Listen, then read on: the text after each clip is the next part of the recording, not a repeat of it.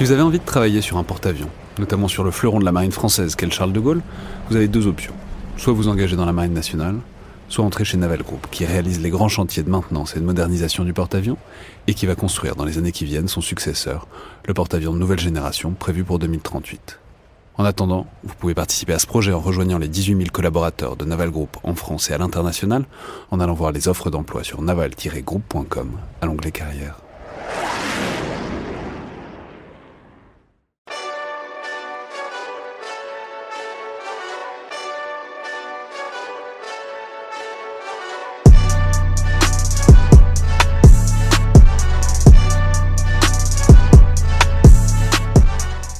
Toutes et tous et bienvenue dans le Collimateur, le podcast de l'Institut de recherche stratégique de l'école militaire, l'IRSEM, consacré aux questions de défense et aux conflits armés.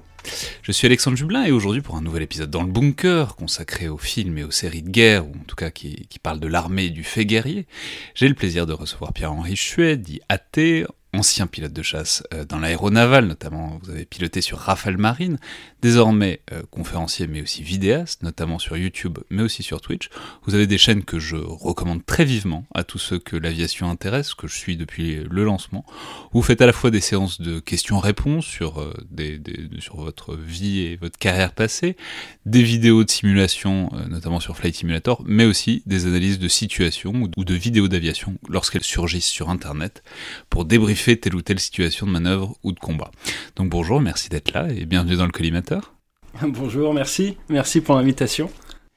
Alors, vous êtes ici pour nous parler d'un film que je connaissais pas, je dois dire, jusqu'à ce que vous me le recommandiez, et que j'ai trouvé proprement hallucinant, euh, qui est Le vol de l'intruder de 1991 de John Milius. Alors je vais résumer l'histoire à grands traits, puis on entrera dans le détail ensuite. Mais globalement, ça tourne autour de l'équipage d'un bombardier d'assaut A6, qui était des avions donc de la marine américaine, qui partait euh, de porte-avions.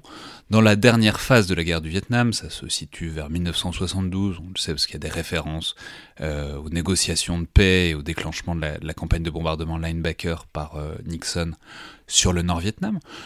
Donc, c'est un film de John Milius, ce qui est toujours un peu particulier, que c'est un réalisateur un peu spécial, disons, c'est le réalisateur notamment de Conan le Barbare, pour lequel il est le plus connu, avec Arnold Schwarzenegger, mais c'est aussi un des scénaristes d'Apocalypse Now, et on en reparlera peut-être, mais il était assez connu à Hollywood pour se trimballer tout le temps avec des flingues, et pour être fasciné par les histoires de guerre, euh, pas spécialement sous l'angle pacifiste. Pour avoir une idée de sa réputation, d'ailleurs, j'y pense, on peut se référer au Big Lebowski des frères Cohen, où euh, le personnage de Walter Sobchak, qui est cette espèce de vétéran un peu dingue, est euh, très directement inspiré du vrai euh, John Milius. C'est un film qui est donc aussi un très très beau casting, avec notamment Donald Glover, qu'on connaît notamment pour ses apparitions dans L'Arme Fatale, mais aussi Willem Dafoe, Rosanna Arquette, Tom Sizemore, et à vrai dire, celui qui a eu la, la bonne, bonne carrière de tous, c'est l'acteur principal, qui est Bran Johnson, qu'on n'a plus jamais vraiment revu.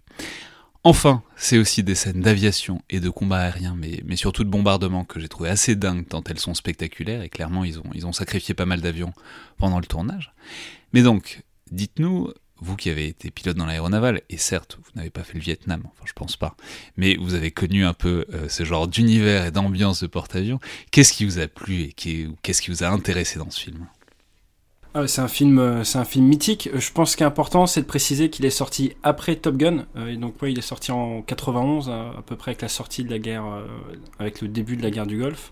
Euh, on est sur un registre, alors j'ai presque envie de dire plus réaliste, euh, même si au niveau du, scénario, il y a des fois de, quoi se tirer les cheveux.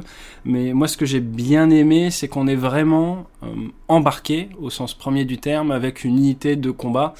Euh, avec, le, avec les doutes. C'est-à-dire que généralement, dans la plupart des films, surtout américains, c'est très euh, va-t-en-guerre, euh, c'est super et tout, les personnels n'ont absolument aucun doute. Et là, le personnage principal passe quand même son, tout le film à, à, à, douter sur plein de sujets différents. Donc ça met une vraie dimension, je trouve, euh, ben, une vraie dimension humaine dans le film. Et, euh, et ça peut être vu comme un film d'action au premier abord, mais après, je pense qu'il y a différents niveaux de lecture et c'est ça qui est, c'est ça qui est sympa. Alors c'est assez fascinant effectivement, parce qu'en plus ça renvoie à quelque chose d'intéressant sur la, la, guerre du Vietnam, sur la, c'est, ça, enfin, c'est l'intersection de plein de dimensions. D'abord ces bombardements permanents, mais aussi, c'est ce qu'on voit rarement, c'est le, le disons le, la représentation du sentiment d'inutilité totale euh, de la part des soldats américains, en l'occurrence des marins, qui euh, en fait c'est un peu, on peut le dire, le cœur du film, c'est-à-dire ils ont l'impression de passer leur temps à bombarder des choses qui servent à rien, et du coup un jour ils vont essayer de bombarder quelque chose qui, qui serve vraiment, et c'est ça un peu le, le nœud du film. Qu'est-ce que vous en pensez ça? C'est-à-dire de ce côté où on donne des objectifs, et au final c'est parfois le sens qui manque derrière, quoi. Justement, c'est ça qui est très intéressant, c'est qu'on a généralement tendance à dire que le militaire, il est là pour obéir euh, presque bêtement, hein, à un certain niveau de lecture. Euh, maintenant, c'est vrai qu'on est dans des armées plus professionnelles, on a plus de renseignements, et là, clairement, le, le cœur du problème, c'est que les militaires, ils sont prêts à tout, et on le voit bien, ils sont prêts à mourir, ça leur pose pas de soucis, ils sont prêts à faire leur mission, mais ils veulent pas faire ça pour rien, et quand on les envoie se faire tuer, et, bah, ils perdent un de, ses, navigateurs, le personnage principal, quand ils, vont subir des pertes pour aller tirer des bombes sur des forêts parce que les renseignements sont pas bons, forcément ça vient affecter le moral.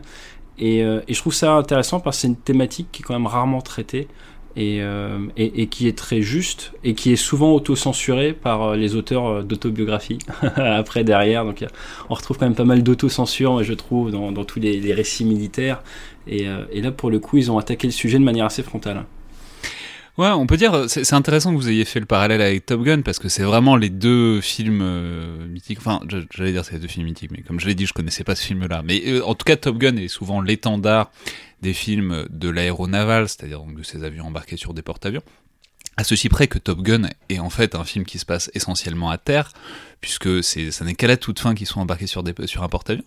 Et ça, c'est vraiment l'originalité de ce film, c'est que c'est vraiment une campagne de bombardement au Vietnam, c'est vraiment des pilotes qui sont des marins, qui sont sur un porte-avions, qui côtoient euh, des marins du porte-avions, et c'est vraiment une ambiance embarquée que, en fait, j'ai pas vraiment le souvenir d'avoir euh, déjà vu euh, au cinéma, ce côté, bah, en fait, c'est, des aviateurs, mais c'est pas vraiment des aviateurs, puisqu'ils font partie de la Navy américaine. C'est ça, et en fait, tu as non seulement cette partie, cette dimension embarquée, mais cette dimension un peu hors du temps. Parce que quand tu es marin du ciel, tu affecté sur un bateau, mais tu n'es pas dans, dans le rythme classique du bâtiment, et donc tu es un peu en, en, en, train de flotter entre deux mondes. Tu es pas vraiment dans le monde du bateau avec ses contraintes et une certaine rigidité.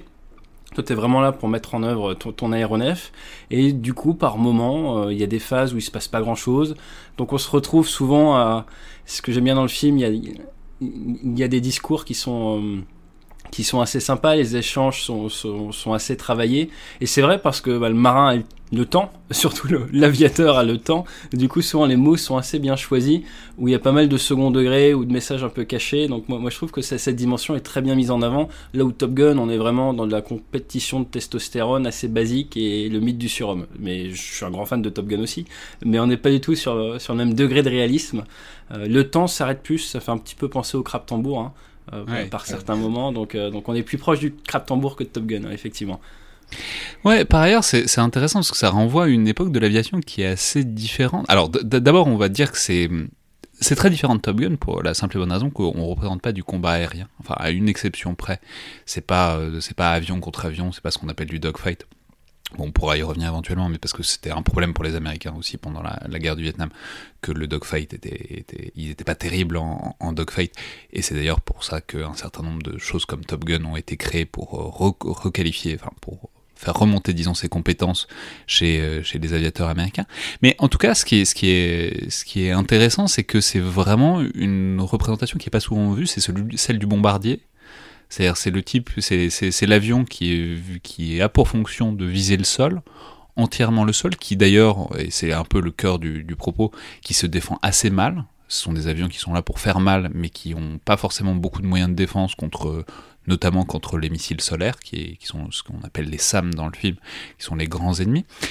Et par ailleurs, c'est aussi un truc marrant, c'est, ça renvoie à une époque où, des avions pouvaient un peu disparaître, c'est-à-dire où les, équipages partent pour une mission et peuvent décider de faire autre chose en plein milieu, où ils n'ont plus vraiment de lien avec leur commandement à l'origine.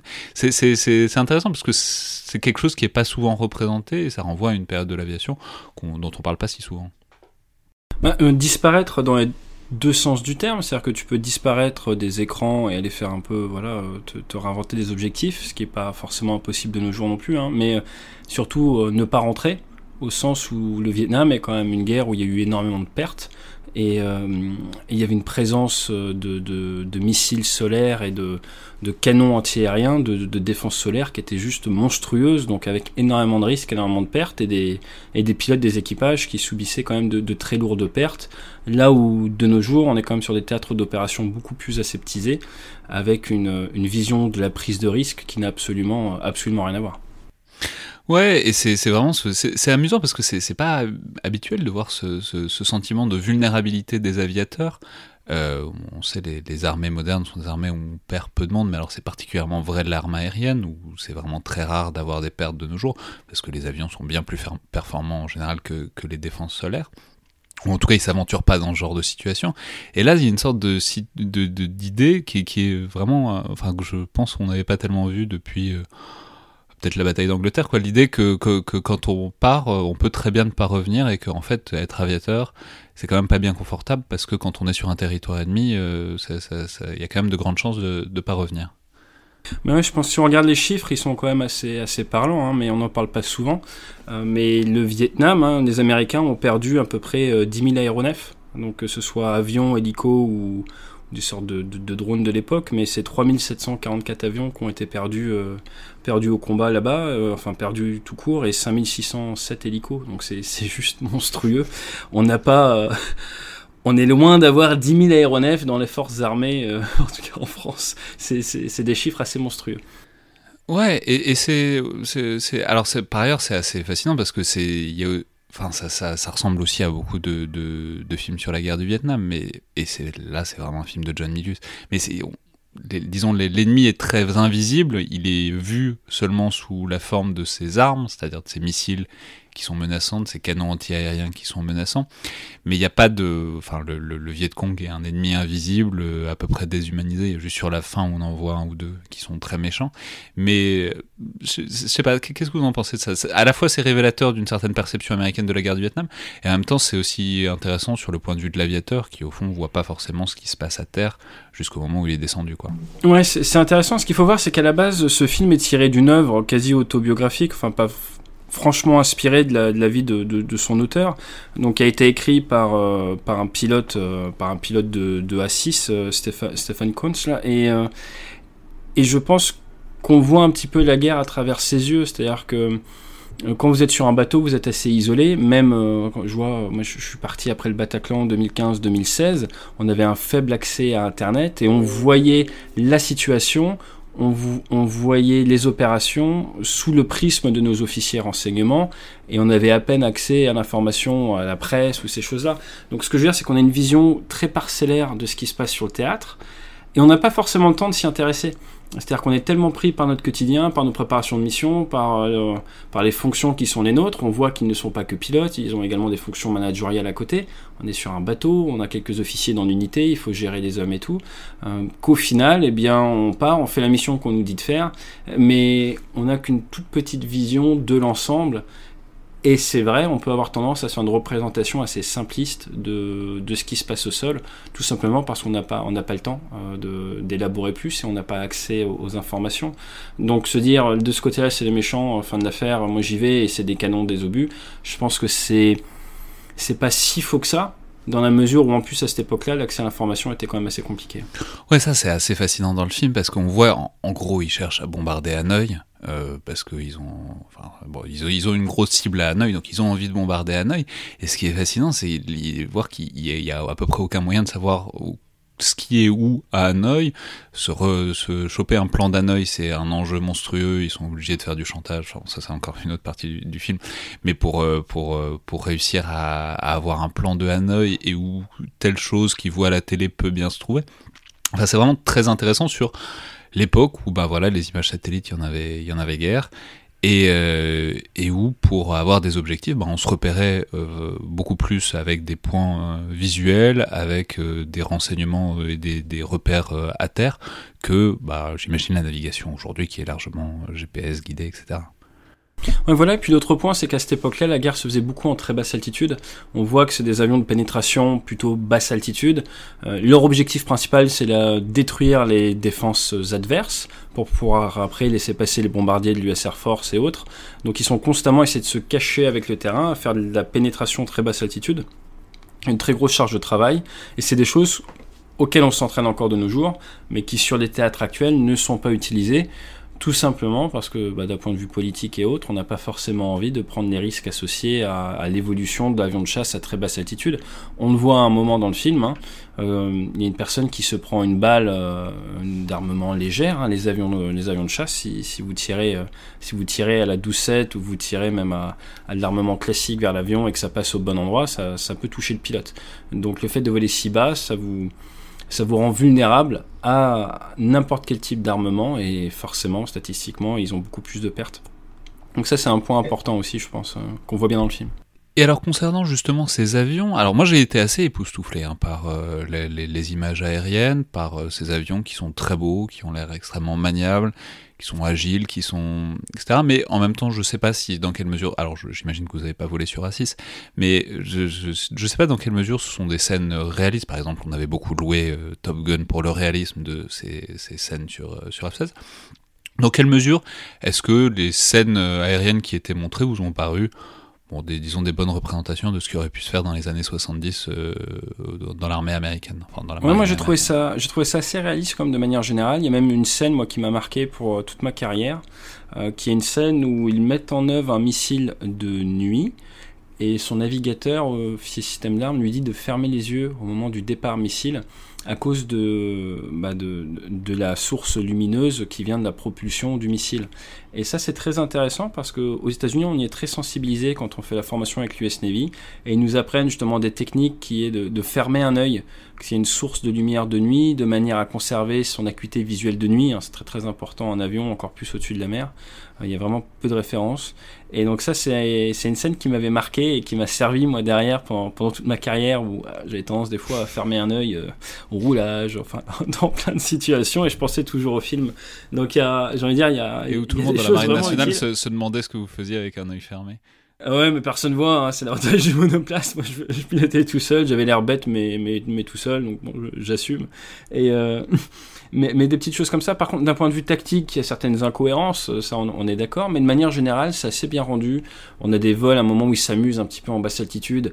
Euh, il y a la notion de plaisir qui est importante dans le pilotage, c'est des métiers assez complexes, mais la, notion de plaisir est quand même assez importante dans ce métier. Et souvent, on les voit faire des tonneaux, on les voit faire, euh, enfin, mettre le, mettre le toit vers le sol pour descendre plus rapidement. Ça, c'est des, des, des manœuvres réalistes ou c'est Ouais, ouais, c'est assez réaliste en fait. on va passer sur le dos pour descendre, pour rester en facteur de charge positif, c'est plus agréable, c'est mieux pour l'avion également, c'est plus efficace.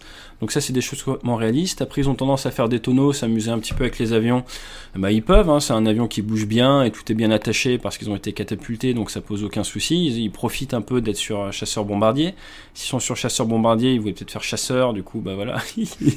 du coup, ils sont entre les deux. Mais bon, ils s'amusent comme ils peuvent avec leur, avec petit vol, là, comme on dit. Mais, euh, mais ça reste un bel avion.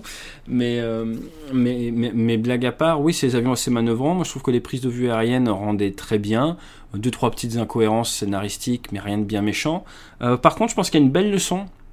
Il y a une belle leçon autour de la discipline, euh, c'est-à-dire qu'on on, on, suit clairement un équipage qui n'est pas forcément le plus euh, discipliné de l'histoire de l'aéronautique navale.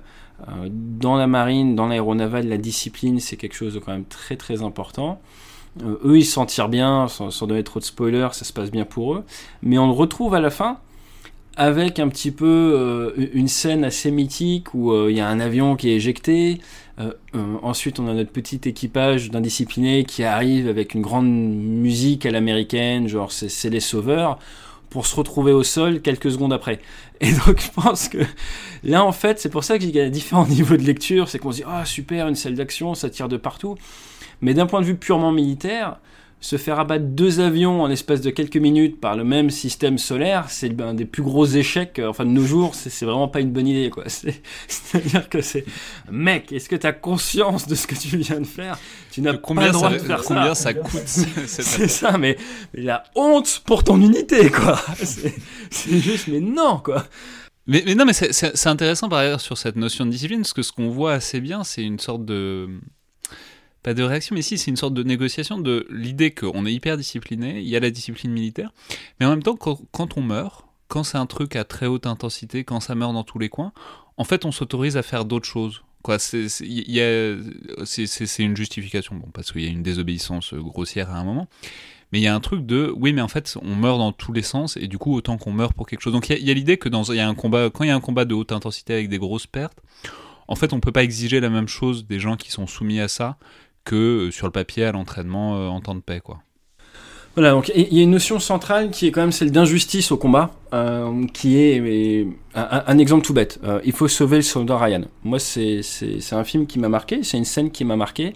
Euh, c'est la scène du débarquement, je pense qu'elle a marqué beaucoup de personnes. Elle a changé l'histoire du cinéma de guerre ouais, mais, mais, mais, moi, en tant que combattant, tu, tu, tu vois, ce qui m'a vraiment marqué, c'est l'injustice au combat.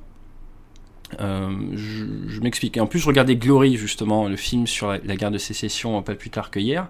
Et là, c'est pareil. C'est-à-dire qu'on est sur des combats, on est dans des situations où, quel que soit ton niveau d'entraînement, quel que soit ton niveau de performance, quelle que soit ton assiduité à la formation, à tout ce que tu veux, eh bien, quand ils vont ouvrir la barge, ou quand tu vas avancer en ligne face, face à l'adversaire, ça va pas changer grand-chose à ton avenir sur le champ de bataille parce que là, c'est, on, est mis en tant que combattant euh, par, par, le niveau d'échelon stratégique face à, à, une situation où alors celui qui me dit que l'entraînement fait une différence sur un débarquement version euh, version D-Day 1944 je crois pas enfin je veux dire non c'est non les mecs ils ouvrent la porte et en face euh, soit il y a le mec qui te vise avec la MG42 soit il te vise pas. C'est pas le fait que tu saches faire 200 tractions euh, sans, sans suer qui va qui va te sauver la vie. Et, et donc il y a vraiment cette notion de d'injustice, si on peut dire, d'un point de vue combattant, parce que toi, en combattant, tu dis je me prépare le mieux possible et je vais pouvoir avoir un impact sur le champ de bataille. Et je pense que dans un conflit d'intensité, la grande différence, c'est ça, c'est que tu te rends compte qu'in fine, euh, il y a cette notion de, de destin, il y a cette notion un peu d'injustice, et c'est beaucoup plus dur de rester discipliné et de croire en la méthode quand tu vois des personnes de valeur, euh, voire des personnes meilleures que toi, euh, partir de manière complètement injuste, un peu comme on peut le retrouver sur les théâtres actuels avec les VB, avec les, IED, les choses comme ça. Donc euh, tu peux avoir le meilleur combattant du monde qui est dans ton unité, ton, ton véhicule, ton VAB, il roule sur une bombe de 200 kilos, bah voilà, super. donc c'est très frustrant et du coup c'est très très dur de bien rester aligné, je pense, intellectuellement à la rigueur, à la méthode dans ces cas-là, et c'est un petit peu ce qui est mis en avant dans le film, je pense. Mais alors, euh, dernière question. Puisque on est d'accord que c'est un très bon film, euh, c'est-à-dire pourquoi est-ce qu'on en parle si peu? Pourquoi est-ce qu'il est à ce point-là euh, peu connu? J'ai vu qu'il a un score absolument abominable sur Rotten Tomatoes de, 25%. Enfin, il, est, vraiment très bas. Alors peut-être qu'il a été un peu effacé par Top Gun, il y a certes des incohérences, il y a certes des problèmes, mais si on commence à regarder un peu Top Gun de près, ça va pas être bien joli non plus euh, en termes d'incohérence scénaristique. Donc deux questions. D'abord, quand est-ce que vous l'avez vu? Euh, Est-ce que c'est un film qui est vu, par exemple, dans la marine? Enfin, est-ce que c'est un film qui, circule chez les militaires, qui est connu, voire mythique? Et à votre avis, pourquoi est-ce qu'il n'a pas percuté au-delà? Puisqu'il y a grand réalisateur, grand casting, et je trouve en tout cas grand moyen, voire grande histoire. Alors c'est un film qui est connu, euh, qui est moins connu que Top Gun. J'ai souvenir d'avoir vu Top Gun en salle d'alerte, donc on a déjà fait des soirées Top Gun sur le bateau. J'ai pas mémoire qu'on ait fait de soirée euh, le vol de l'intruder. Euh, la raison est, je pense, que Top Gun va dans les clichés et c'est un petit peu le feel-good movie militaire. Euh, donc ça, ça, renforce le mythe du héros, hein, du, super, euh, du super pilote de chasse. Euh, on met de la bonne musique, on pose le cerveau, très bien. Mais on sait ce qu'on achète. On est sur du blockbuster, renforcement du héros, petite histoire d'amour et tout le monde est content. à côté de ça, je pense qu'avec le vol de l'intruder, on est à cheval entre du réaliste et du légèrement comique parce que il y a des scènes légèrement comiques. Et du coup, on on n'est pas sur une mise en scène assez réaliste pour en faire un film mythique sur voilà exactement à quoi ça ressemblait à l'époque, ce qui en ferait presque un film historique, parce que c'est par moments sur du ton léger, il y, a des, il y, a des, scènes drôles et tout, qui, et la manière de jouer est, est un petit peu légère par moments. Euh, mais en même temps, on n'est pas du tout dans la glorification de l'armée américaine, euh, avec on ressort de là en ayant le sentiment que, que c'est voilà qu'on a été super puissant comme le pilote pendant 90 minutes à cause de ces phases de doute et, et des pertes également euh, du, du, côté américain. Donc je pense que puisqu'on est un petit peu entre les deux, bah, ça a pas vraiment, ça a pas vraiment réussi à, prendre son envol, sans, mauvais jeu de mots, parce qu'on était à la, croisée de deux chemins et, je pense que c'est pas forcément un bon placement. Ouais, on, bah, on peut juste dire pour terminer que c'est vraiment extrêmement dommage parce que c'est un film très agréable à regarder, très intéressant sur un moment euh, mais aussi sur un, moment d'équipement, un moment euh, où, l'arme aérienne était conçue d'une certaine manière, notamment par, euh, par les Américains, et aussi sur l'intersection, soit dit en passant, entre la guerre et la politique plus généralement, puisqu'on voit que ce qui se passe sur un théâtre peut avoir des conséquences diplomatiques et stratégiques plus larges. Donc, je recommande, on recommande très vivement Le vol de l'intruder de 1991 de John Milius. Le dernier film en date de John Milius a un peu coulé sa carrière de réalisateur, mais euh, elle était déjà euh, suffisamment, suffisamment remplie euh, jusque-là. Merci beaucoup Pierre-Henri Chuet.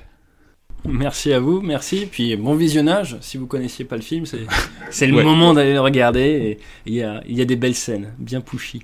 ouais, et je renvoie tout le monde évidemment à, vos, à votre chaîne YouTube et à votre chaîne Twitch où vous produisez extrêmement régulièrement. Merci beaucoup.